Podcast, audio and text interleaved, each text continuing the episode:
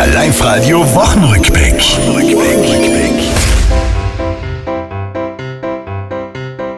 Halt die Gabel, ist es kalt, dabei steht vor der Tür. Ostern ja zu Weihnachten war's nicht so zapfig hier. Am Sonntag geht's auf Nestelsuche nur zu einem Zweck.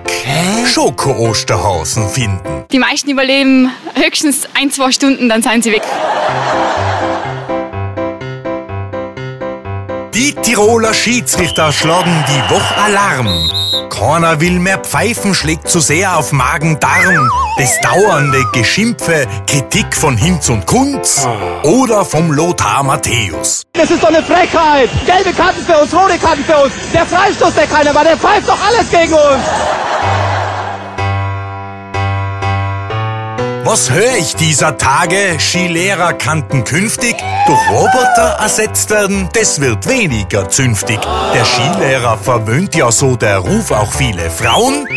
Oder ist das ein Gerücht? Nein, der ist ja viel zu müde am Abend, um irgendwie was dementsprechendes noch aufzubauen.